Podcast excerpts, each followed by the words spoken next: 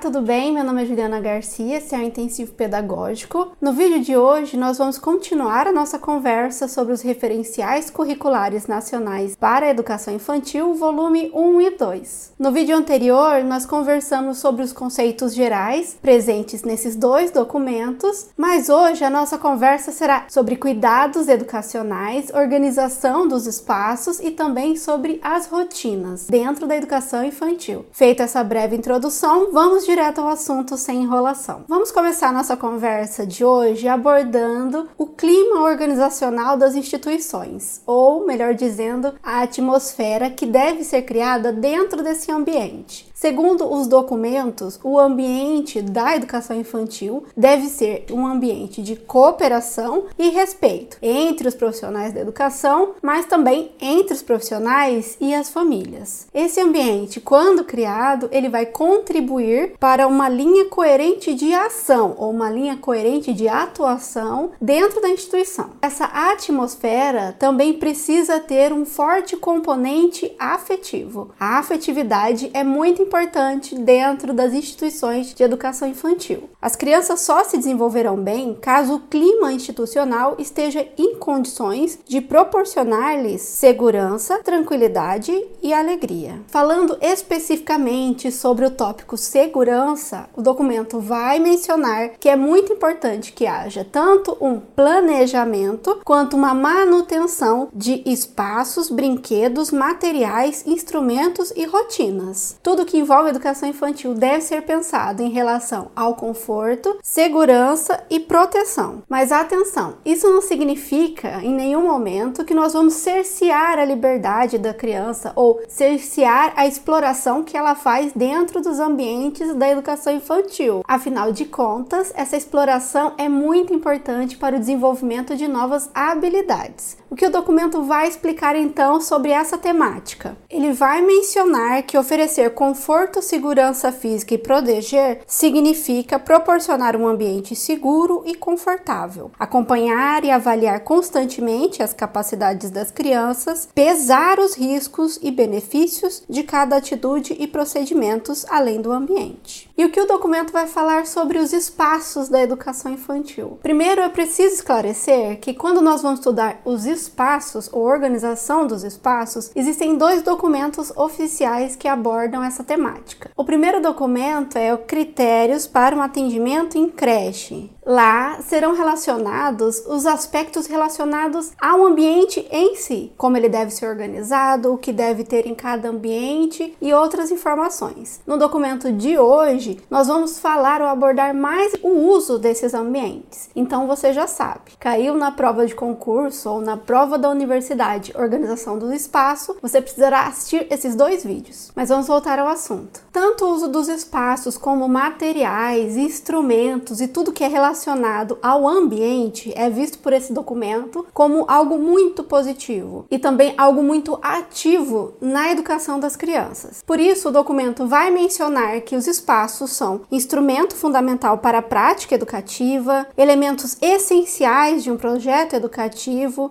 poderosos auxiliares da aprendizagem e também vai falar que eles não devem ser vistos como elementos passivos, mas como componentes ativos. O ambiente proporciona uma aprendizagem ativa, conforme eu utilizo e adapto cada um dos elementos presentes nele. E por isso o espaço precisa ser versátil e permeável. Ele precisa possibilitar a organização e reorganização de acordo com o planejamento do professor ou de acordo com a proposta de brincadeira ou aprendizagem realizado pelas próprias crianças. Ser flexível e possibilitar a reorganização é uma característica bem importante dos espaços da educação infantil. Mas a gente já volta a esse assunto. Mas o documento não para por aí. Ele também vai falar na importância de pensarmos os espaços para as crianças de 0 a 1 um ano, pois elas precisam engatinhar, aprender a andar, se movimentar e explorar todos os objetos que estão ao seu redor. Também é bem importante nós mencionarmos que quando falamos em espaços escolares, nós não estamos falando só de dentro da sala de aula. Os ambientes fora da sala de aula também devem ser pensados e também fazem parte dos ambientes de aprendizagem aprendizagem. É por isso que os documentos falam que a aprendizagem transcende os espaços das salas de aula. Outro elemento, outro fator que é bem importante em relação aos espaços é o tamanho dos objetos, que são sempre pensados ou adaptados para as crianças que estão ali naquele local. Então, cadeiras, mesas, armários sanitários, tudo deve ser pensado ou planejado para ser utilizado pelos pequenos. A necessidade de nós dividirmos os espaços ou organizarmos os espaços em blocos menores, onde os alunos consigam enxergar o professor independente do local onde ele esteja. E isso não significa necessariamente que a sala precisa ser muito pequena para as crianças conseguirem enxergar o professor, mas que nós podemos utilizar objetos que limitam ou que recortam o espaço e que as atividades aconteçam em um momento em determinado local e no momento seguinte em um outro espaço. Mas vamos mudar de assunto de novo. O que, que é recursos materiais para os documentos? E a minha dica é: recursos materiais são todos os objetos: mobiliário, espelho, brinquedos, livros, lápis, tintas, pincéis, tesoura, cola e massa de modelar. É obrigatório que haja recursos materiais dentro da educação infantil. Não só esses educacionais, mas também relacionados à higiene. A gente já vai ver isso daqui a pouco. Mas apesar da utilização obrigatória dos recursos materiais, é bem importante eu te mostrar uma citação. A melhoria da ação educativa não depende exclusivamente da existência desses objetos, mas está condicionada ao uso que fazem deles. Outra informação importante é que brinquedos são considerados objetos privilegiados de educação. Eles são objetos de suporte das aprendizagens e é por isso que as instituições devem ter brinquedos ou devem incluir os brinquedos entre os recursos materiais da escola. Mas vamos falar agora sobre rotina e organização do tempo dentro da escola. O documento vai falar algumas características. Primeiro, ele vai definir como instrumento de dinamização da aprendizagem. Ele é um instrumento que permite que o dia a dia educativo seja mais dinâmico. Ele também facilita a percepção das crianças sobre o tempo, elas aprendem sobre o tempo e sobre os espaços que será realizado cada atividade dentro da rotina por meio dessa organização. Ter rotina ou a rotina criada pela escola, ela é um fator de segurança para as crianças. Elas se sentem mais seguras quando elas conseguem antecipar o que vai acontecer ou quando elas se acostumam com o ritmo da escola escola e ela já entende como será realizado o seu dia. E é por tudo isso que a rotina ela vai ser considerada pelos documentos como um fator que contribui para a educação, caso ela seja bem pensada, mas ela também pode prejudicar a educação. E quando que isso vai acontecer? Quando nós proporcionarmos ou planejarmos uma rotina que seja muito rígida e muito inflexível, que não observe as características da criança e que imponha para elas, por exemplo, um ritmo que elas não estão preparadas ainda para vivenciar. É por isso que sempre que for necessário, nós devemos adaptar nossa rotina, repensar a nossa rotina, inserir novos elementos que contribuam para as aprendizagens e desenvolvimento das crianças. Outro elemento que nós devemos prestar atenção é que a rotina ela é pensada mesmo dentro da escola como algo que faz parte das 24 horas da criança. Então,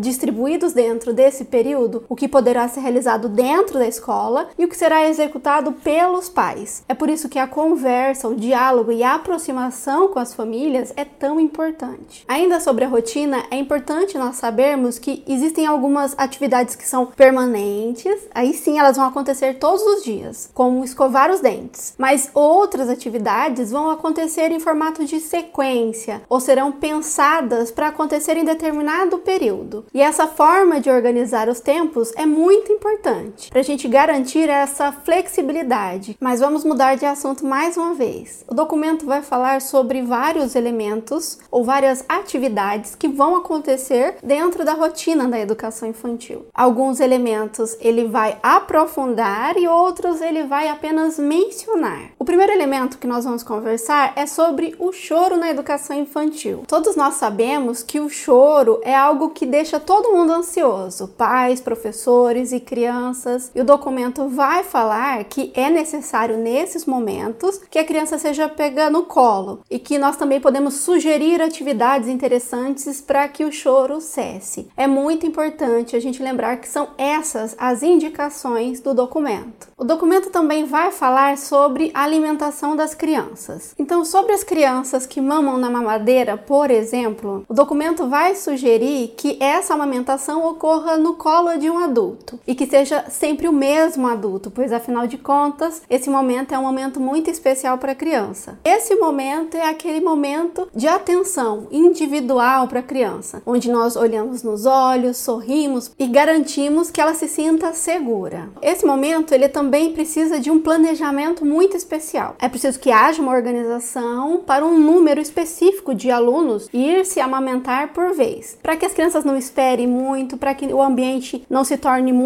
barulhento e isso atrapalhe essa hora de amamentação. Sobre os bebês que tomam somente o leite materno, isso vai ser respeitado dentro da instituição e ele terá um plano de alimentação diferente da outra criança. E lembre-se também que a educação infantil é um lugar que vai incentivar muito a autonomia, a independência das crianças. Então, a partir do momento que o bebê começar a se sentir confortável para se alimentar sozinho, nós vamos permitir isso. Inclusive, vamos proporcionar suportes para que ele tenha auxílio na hora de segurar a mamadeira. E novamente, atenção: a criança que já mama com autonomia, em alguns momentos pode pedir colo novamente. Ela pode sentir necessidade de ser amamentada em algum momento. E nós vamos pegar ela no colo e amamentar. E a introdução alimentar, ela vai ser feita sempre com a supervisão de um profissional qualificado, um profissional de saúde. E sobre as crianças maiores, nós vamos proporcionar a elas a possibilidade de se alimentar com as mãos, porque é fazendo, testando que a gente aprende. E aos poucos essa criança vai ter a possibilidade de se alimentar com talheres. Ela vai aprender a se alimentar com os talheres e até mesmo ela vai aprender a se servir. Sobre alimentar-se sozinha, o documento ele tem uma falha. Em duas páginas é mencionado a mesma citação, só com idades diferentes. O fragmento em torno dos dois anos, caso tenha tido a oportunidade de experimentar, a criança já poderá alimentar-se sozinha, determinar seu próprio ritmo e a quantidade de alimentos que ingere. Isso é mencionado na página 54. Mas na página 35 do volume 2 é feito a mesma menção, só com a idade de 3 anos. Então, se você está vendo esse vídeo para concursos públicos, fique atento a esse fragmento. Caso apareça uma dessas informações, você pode entrar com recurso. Mas e lá no nosso dia a dia, quando é que a criança começa a se alimentar sozinha? A resposta correta é por volta dos dois anos. Ainda sobre alimentação, é importante você saber que o documento menciona a possibilidade de planejarmos as refeições com as crianças, incluir elas dentro deste planejamento e também vai mencionar que em alguns momentos ou algumas fases é normal que as crianças percam o apetite ou mesmo que rejeitem algum tipo de alimento. Mas independente do que esteja acontecendo nesse momento, nós não vamos forçar a alimentação dessa criança. Nós seremos adultos respeitosos que entendem que essa alimentação pode variar. Lá na rotina da escola, no caso prático, o mais indicado é que a gente possa comunicar os pais sobre essa alteração na alimentação da criança. Também é dito que será permitido as crianças escolherem o lugar onde elas se sentam e elas também poderão conversar com os colegas durante a refeição. Afinal de contas, a refeição dentro das famílias normalmente é o momento de troca de informações e isso será realizado dentro da instituição também. Sobre o ambiente de refeições, o documento vai falar em servir refeições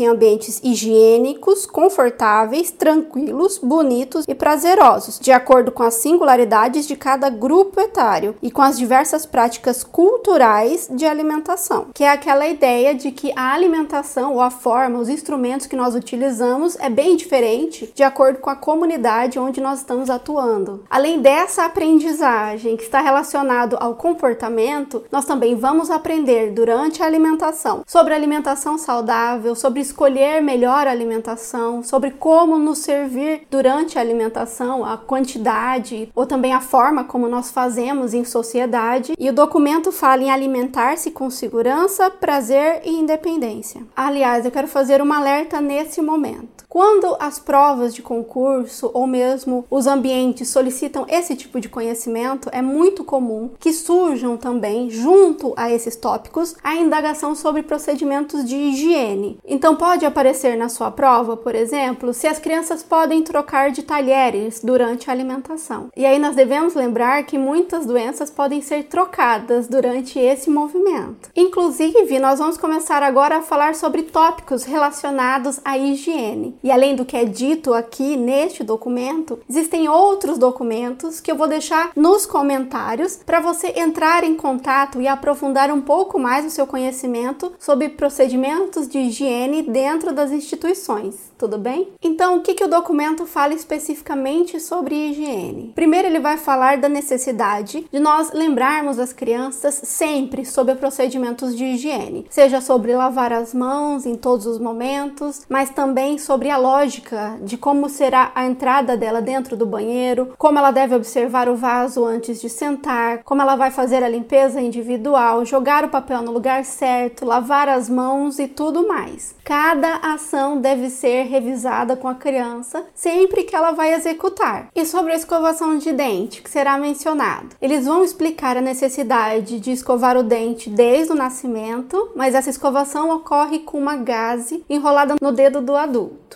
A partir do momento que é possível a criança já utilizar a escova de dente, isso será realizado dentro da escola. E o método de ensino será a observação. O adulto escova o dente e a criança repete o que está sendo realizado pelo professor. Essa escovação, que é feita desde pequenininho, ela não é uma escovação completa. Só a partir dos 5 anos é que a criança vai compreender completamente como é que funciona a técnica. Até lá, a escola e os pais ou a família terão que trabalhar em conjunto. A escola ensina a criança essa técnica no seu dia a dia e os pais, antes de dormir, complementam ou melhoram a escovação que foi realizada durante o dia. E sobre a relação com a higiene, aqui novamente nós devemos lembrar que os objetos precisam ser particulares e, se possível, nós devemos nomear cada um dos objetos que a criança vai utilizar nesse momento. Sem contar que é nesse momento também que a gente ensina não só a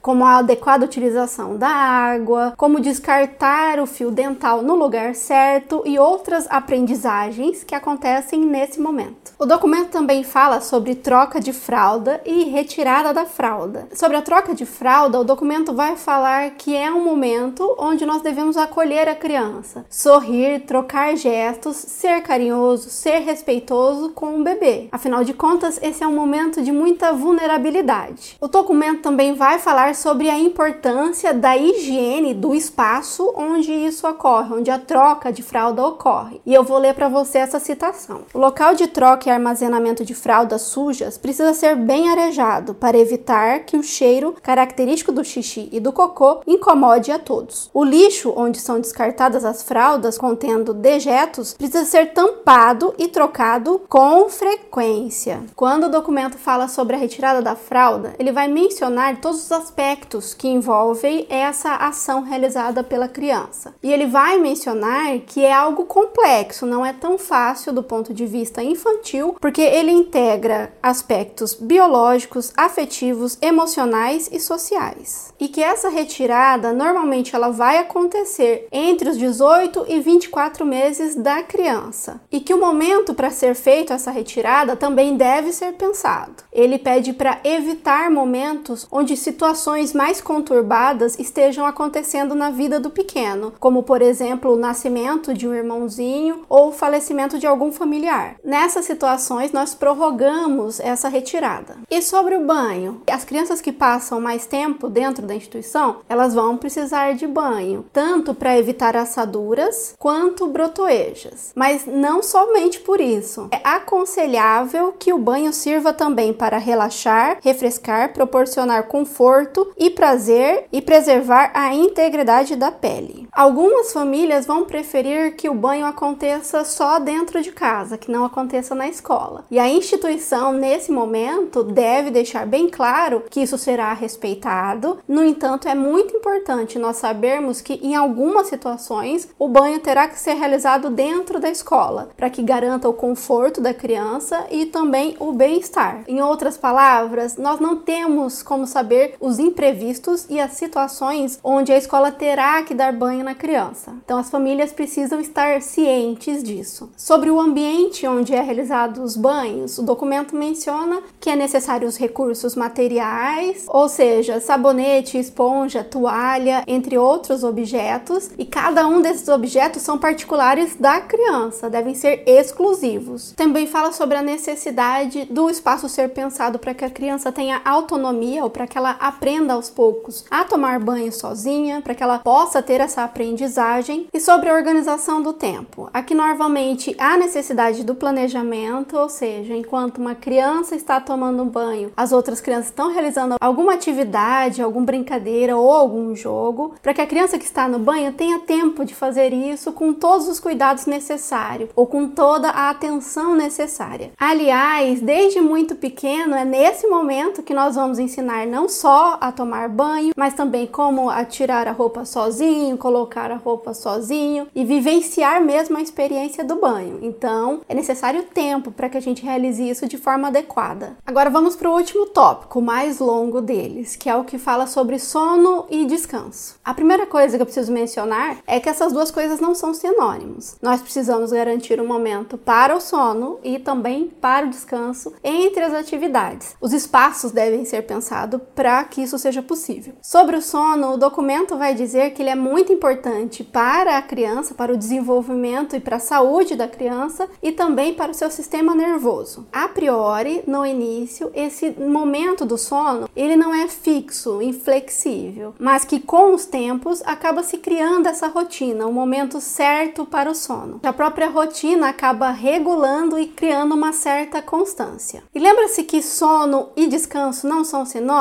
então é preciso que a gente pense em espaços sim onde vai acontecer o sono, mas também alguns cantinhos para o descanso. Muitas instituições de educação infantil vão deixar um cantinho com almofadas. E por que que isso é tão importante? Como as crianças têm ritmos diferentes, pode ser que em um momento a criança não se sinta cansada e não queira dormir, mas logo em seguida esse sono apareça. Então a gente precisa ter esses espaços bem pensados. Então, em resumo, segundo o documento, é importante que haja flexibilidade de horários e a existência de ambientes para o sono ou para atividades mais repousantes. E no momento do sono, existem duas coisas que a gente precisa conversar. A primeira informação são os objetos de transição ou objetos com significado especial ou objetos importantes para a criança, que é justamente a chupeta, o brinquedo, o paninho que ela utiliza na hora do sono. Como eu mencionei no vídeo anterior, esses objetos são bem-vindos dentro da escola e elas vão utilizar principalmente na hora de dormir, porque normalmente esses objetos dão segurança para ela, acalentam ela e ajudam ela bastante nesse momento. Além disso, o documento também fala sobre uma atividade de verificação que é necessária nesse momento, como por exemplo, observar se a criança está com a roupa muito apertada, se ela precisa de uma troca de fralda, se ela está com o sapatinho e se ela foi colocada de lado para evitar acidentes. O documento também fala sobre crianças que chegam muito cedo ou chegam mesmo de madrugada dentro das instituições. Ele vai mencionar que é necessário ter o bercinho pronto para receber essas crianças e para que elas possam terminar o seu sono. E sobre a organização do espaço mesmo, lá dentro da sala de aula, o documento vai falar sobre a utilização de berço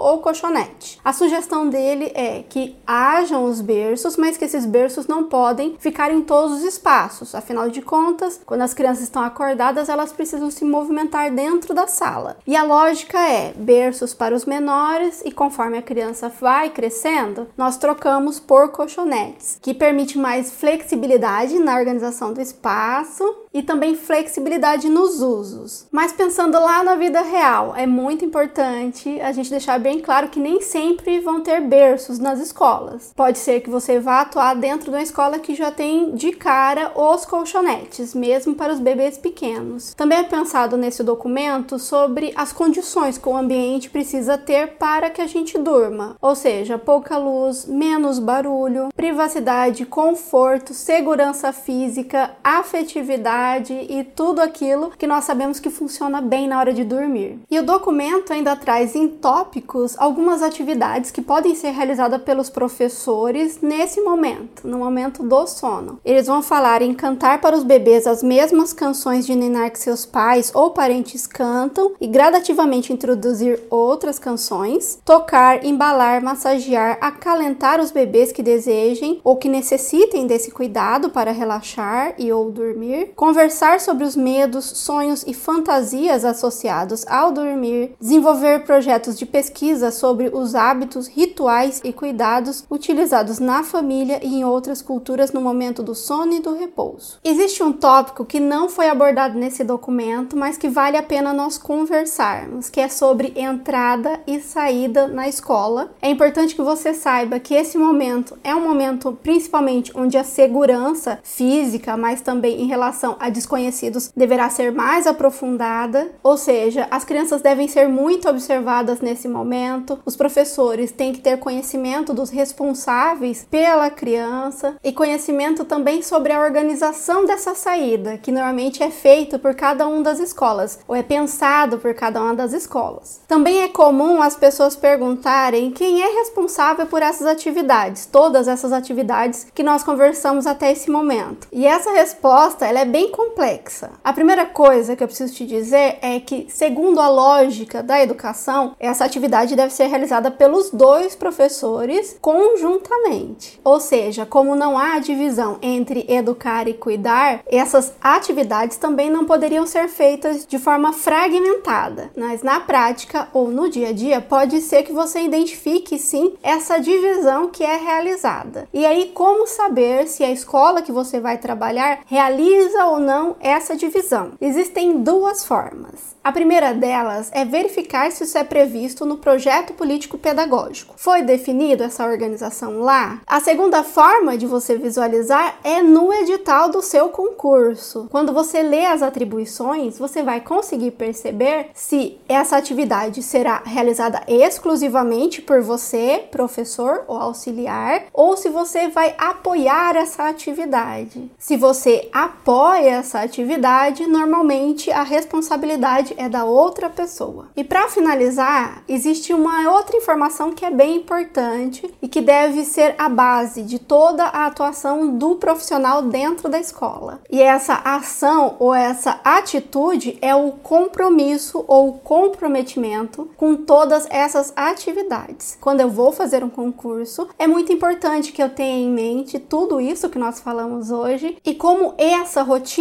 desperta em mim um comprometimento com as crianças. Isso é uma ótima reflexão que eu posso realizar antes de entrar dentro da sala de aula para que a minha atuação seja essa, de comprometimento. Para cuidar é preciso, antes de tudo, estar comprometido com o outro, com sua singularidade, ser solidário com suas necessidades, confiando em suas capacidades. Disso depende a construção de um vínculo entre quem cuida e quem é cuidado. Bem, então hoje nós vamos ficando por aqui. Eu te aguardo para o próximo vídeo, onde nós vamos falar sobre o educar. E se você chegou até aqui, eu quero agradecer muito o seu apoio. A sua visualização é muito importante para mim. Se você é nosso apoiador e está me vendo pela plataforma Intensivo Pedagógico, eu separei para você 40 questões sobre esse assunto para você estudar bastante e bem seguro para a prova. E agora nós vamos começar a nossa segunda parte, onde eu vou mostrar para você como é que esse conteúdo vai cair na prova e as principais dicas e pegadinhas que você não pode se esquecer. Por hoje é só um abraço e até a próxima próxima.